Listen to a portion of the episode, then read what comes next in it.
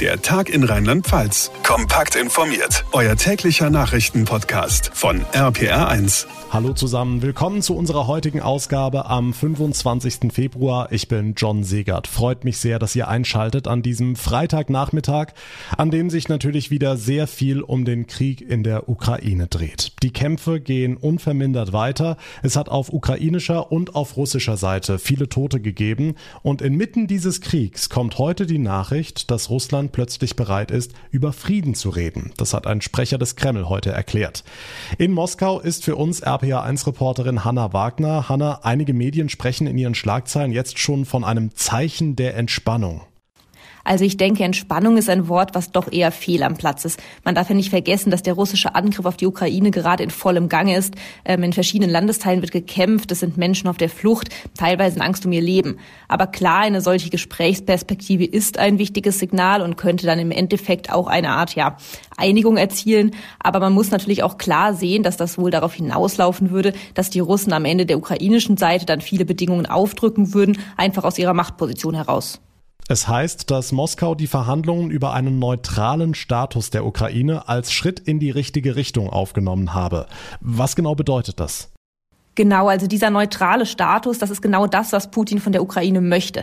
Also er will konkret, dass die Ukraine auf einen Beitritt zur NATO verzichtet, was ja ohnehin als sehr unwahrscheinlich galt, aber der Kreml hat alleine diese Möglichkeit trotzdem immer als Bedrohung für Russland bezeichnet. Nun war es bislang so, dass die Ukraine trotzdem auf diesem NATO-Wunsch beharrt hat, den Beitritt sogar als ja Ziel in ihrer Verfassung verankert hat, aber nun schafft Russland mit dieser massiven militärischen Aggression, die wir gerade sehen, natürlich eine ganz andere Ausgangslage für das Verhandeln über seine eigenen Interessen. Hm, welch hohe Wellen dieser Krieg schlägt, zeigt ein anderes Beispiel. Russland soll die USA heute vor einem Aus der internationalen Raumstation ISS gewarnt haben. Welche Folgen hätte das?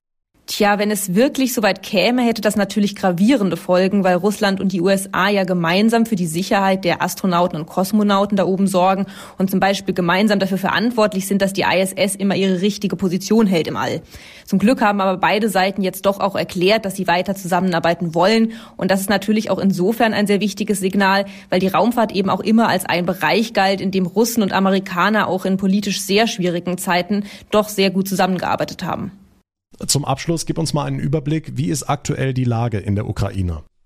Ich selbst sitze hier ja in Moskau, aber wir sind natürlich in ständigem Kontakt mit unserem Kollegen in Kiew und mit Menschen in anderen Städten in der Ukraine. Vielerorts ist die Lage auf jeden Fall sehr angespannt. Es herrscht Angst und auch Verwirrung. Die Leute wissen einfach nicht, was in den nächsten Stunden und Tagen auf sie zukommen wird. Mehrere Leute haben uns auch erzählt, dass sie immer wieder in einen Luftschutzbunker flüchten. Und eine Frau aus Kharkiv, ganz im Osten der Ukraine, meinte, dass sie mittlerweile mit ihrem Mann eine Art Wachsystem eingerichtet hat. Also immer nur einer schläft und der andere ist wach. So soll dann im Ernstfall ja gewährleistet werden, dass sie direkt ihre Sachen packen können und zurück in den Bunker rüberlaufen. Die Infos von Hanna Wagner. Vielen Dank nach Moskau. Wochenlang haben die USA und die EU Russland mit Sanktionen gedroht, sollten Truppen in die Ukraine einmarschieren. Vergebens. Seit gestern sehen wir, dass Putin sich davon nicht hat abhalten lassen. Deswegen macht der Westen jetzt ernst und hat Strafmaßnahmen gegen Russland auf den Weg gebracht. Noah Theis aus unserer Nachrichtenredaktion. Was genau kommt jetzt auf Putin zu? Einmal ganz direkte Sanktionen gegen Putin selbst. Die Europäische Union hat heute beschlossen, seine Vermögenswerte hier einzufrieren. Außerdem soll er nicht mehr in die Europäische Union einreisen dürfen. Gleiches gilt übrigens für seinen Außenminister Lavrov. Schon vorher haben die EU und die USA aber auch Sanktionen zum Beispiel gegen Banken, die Industrie und die Flugzeugbranche in Russland beschlossen. Es sollen zum Beispiel keine Ersatzteile oder andere Technik für Flugzeuge mehr nach Russland geliefert werden. Aus Brüssel hieß es, dass man damit ganze Flotten stilllegen könne. Auch auf andere Technikprodukte und Software will man Exportkontrollen einführen, um es so der russischen Industrie schwer zu machen, sich weiterzuentwickeln. Im Bereich Finanzen sollen die russischen Banken kein Geld mehr in der EU ausleihen dürfen und auch keins mehr verleihen dürfen. Hm, apropos Finanzen, schwer treffen könnte Russland auch einen Ausschluss aus dem Bankensystem SWIFT. Aber genau diesen Schritt will Deutschland noch nicht gehen. Warum? Ja, vielleicht erstmal ein paar Worte zu SWIFT selbst. Das ist international so ziemlich das wichtigste System für Überweisungen. Wenn Geld über Grenzen hinweg verschickt werden soll, nutzen die Banken SWIFT, um Informationen zum Beispiel über Sender und Empfänger der Zahlung auszutauschen und die Kontonummern. Wenn Russland davon jetzt ausgeschlossen werden würde, wären russische Banken nicht mehr in der Lage, mit Banken in anderen Ländern zu kommunizieren. Und das würde bedeuten, dass Unternehmen in Russland zum Beispiel keine Aufträge mehr aus dem Ausland annehmen könnten, weil sie ja nicht bezahlt werden könnten. Oder umgekehrt. Die Bundesregierung will Russland im Moment aber noch nicht von SWIFT ausschließen und das hat mehrere Gründe. Erstens wäre das technisch aufwendig vorzubereiten. Zweitens hätte ein Ausschluss Russlands von SWIFT auch massive Auswirkungen auf den Zahlungsverkehr in Deutschland, weil ja auch deutsche Unternehmen mit russischen Firmen Geschäfte machen. Und drittens will man noch Sanktionen in der Hinterhand haben, falls Russland in der Ukraine weiter eskaliert. Außerdem muss man dazu sagen, dass Russland seit ein paar Jahren sowieso eine Art eigenes SWIFT hat, auf das russische Banken ausweichen könnten. Ein Ausschluss von SWIFT wäre für Russland also vielleicht nicht ganz so schlimm, wie viele annehmen.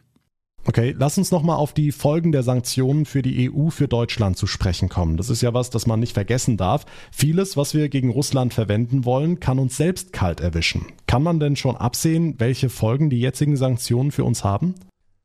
Noch nicht genau, aber man kann zumindest schon abschätzen, wen es betreffen wird, nämlich Unternehmen, die Geschäfte mit Russland machen. Und das sind auch bei uns in Rheinland-Pfalz einige. Im vergangenen Jahr belegte Russland nämlich Platz 16 der wichtigsten Handelspartner von Rheinland-Pfalz beim Export. Wir führen vor allem chemische Erzeugnisse und Maschinen nach Russland aus. Beim Import liegt Russland für Rheinland-Pfalz immerhin auf Platz 24, zum Beispiel wegen vieler Metallerzeugnisse. Und weil Russland für uns ein wichtiger Handelspartner ist, hat die Industrie- und Handelskammer in letzter Zeit viele Anrufe von Firmen aus Rheinland-Pfalz erhalten, die wissen wollen, wie sie sich vor den Auswirkungen der Sanktionen schützen können. Also daran merkt man dann schon, dass unsere Sanktionen gegen Russland uns selbst ja auf die Füße fallen können. Und dazu kommen russische Sanktionen. Moskau hat ja auch schon welche angekündigt. Genau, als Vergeltung für unsere Sanktionen. Ein Sprecher des Kreml sagte, dass man mit symmetrischen und asymmetrischen Maßnahmen reagieren werde. Er sagte aber nicht, was genau damit gemeint ist. Mal sehen, wie lange dieses Spielchen so weitergeht mit Sanktionen und Gegensanktionen. Die Infos von Noah Theis, dank dir. Man fragt sich, was passiert als nächstes? Kommt es zu Verhandlungen und damit vielleicht zum lang ersehnten Frieden oder gehen die russischen Angriffe unvermindert weiter? In dieser Unklarheit ist auch die Familie von Sascha aus Mainz, die sich gerade in der Ukraine befindet. Er hat auch heute mit meinem Kollegen Tobi Gebhardt im RPA1 Nachmittag telefoniert. Der Tag, die 24 Stunden waren natürlich mental sehr schwer zu ertragen. Die Nachrichten werden immer beunruhigender und, und, und auch die Vorhaben von meinen Verwandten, da irgendwie sich Richtung Westen zu bewegen, die stellen sich als ziemlich schwer umsetzbar dar, weil natürlich auch äh, die Infrastruktur zunehmend zerstört wird. Kraftstoffknappheit, äh, die Straßen sind blockiert. Ähm, es gibt teilweise auch keine Fahrkarten, wenn man mit Zügen äh, raus, äh, raus möchte. Die Lage wird immer dramatischer. Die Leute übernachten irgendwo in U-Bahn-Stationen. Äh, aus Kharkiv äh, hat mir meine Verwandte gesagt, halt, äh, dass auch äh, Essen knapp wird. Die wollte was zu essen einkaufen. Das heißt, die Geschäfte waren schon leer. Und es, es kommt ja nichts nach, äh, weil, weil keiner natürlich liefern will, wahrscheinlich unter diesen Umständen. Das ist jetzt meine persönliche Vermutung. Also es wird nicht besser werden dahingehend. Wie ist es bei deinen Verwandten vor Ort? Weil es ist jetzt ja so, dass äh, die Ukraine gestern gesagt hat, äh, jeder bis einschließlich 60 Jahren muss im Land bleiben und kämpfen. Wie betrifft das deine Familie? Das äh, betrifft meine, meine Verwandtschaft auch und, und, und zwar ein junger Mann, der ist 18 Jahre alt geworden äh, letztes Jahr und, und, und studiert aktuell in, äh, in Slowakei und der war jetzt äh, zu Besuch in der Heimat und jetzt äh, stellt sich natürlich für ihn die Problematik, wie er wieder das Land verlässt, Richtung, Richtung äh, Studium. Das heißt, er kann ja. also nicht zurück auf die Universität in der Slowakei, sondern muss jetzt kämpfen. Äh, der ist noch nicht eingezogen worden, aber äh, der ist gerade unterwegs nach Odessa, um weiter Richtung, Richtung Westen zu fahren. Äh, und die Frage ist halt, wenn er an der Grenze antrifft, was dann? Also dann mhm. ist die Vermutung, auch seine Vermutung und die Vermutung seiner Familie, dass er dann praktisch nicht rausgelassen wird, auch aus genau diesen Gründen. Gedanken, die eigentlich ganz, ganz, ganz weit in die Vergangenheit gehören. Junge Männer, die sich nicht ihrer Ausbildung widmen können, sondern die kämpfen müssen. Wie ist dein, dein restlicher Kontakt in die Ukraine? Wie geht's denn deiner Familie vor Ort? Also jeder geht damit unterschiedlich um und ja, die haben alle Angst vor dieser Situation. Aber zum Beispiel die Witwe von meinem Cousin in Kharkiv mit einem kleinen Kind, mit einem kleinen Mädchen, die weint am Telefon, weil die ist allein mit einem kleinen Kind und, und die kann nicht raus. Und die übernachtet zusammen mit dem Nachbarn irgendwo in einer Wohnung und, oder, oder in der U-Bahn und, und macht sich schon Gedanken wegen Essen für ihr Kind. Das ist ja das Schlimme. Also die hat jetzt überhaupt keine Chance, da aus dieser Stadt rauszukommen. Wir sind ganz betroffen auf jeden Fall alle von, von der Situation, wie, die, wie du sie jetzt vor Ort schilderst.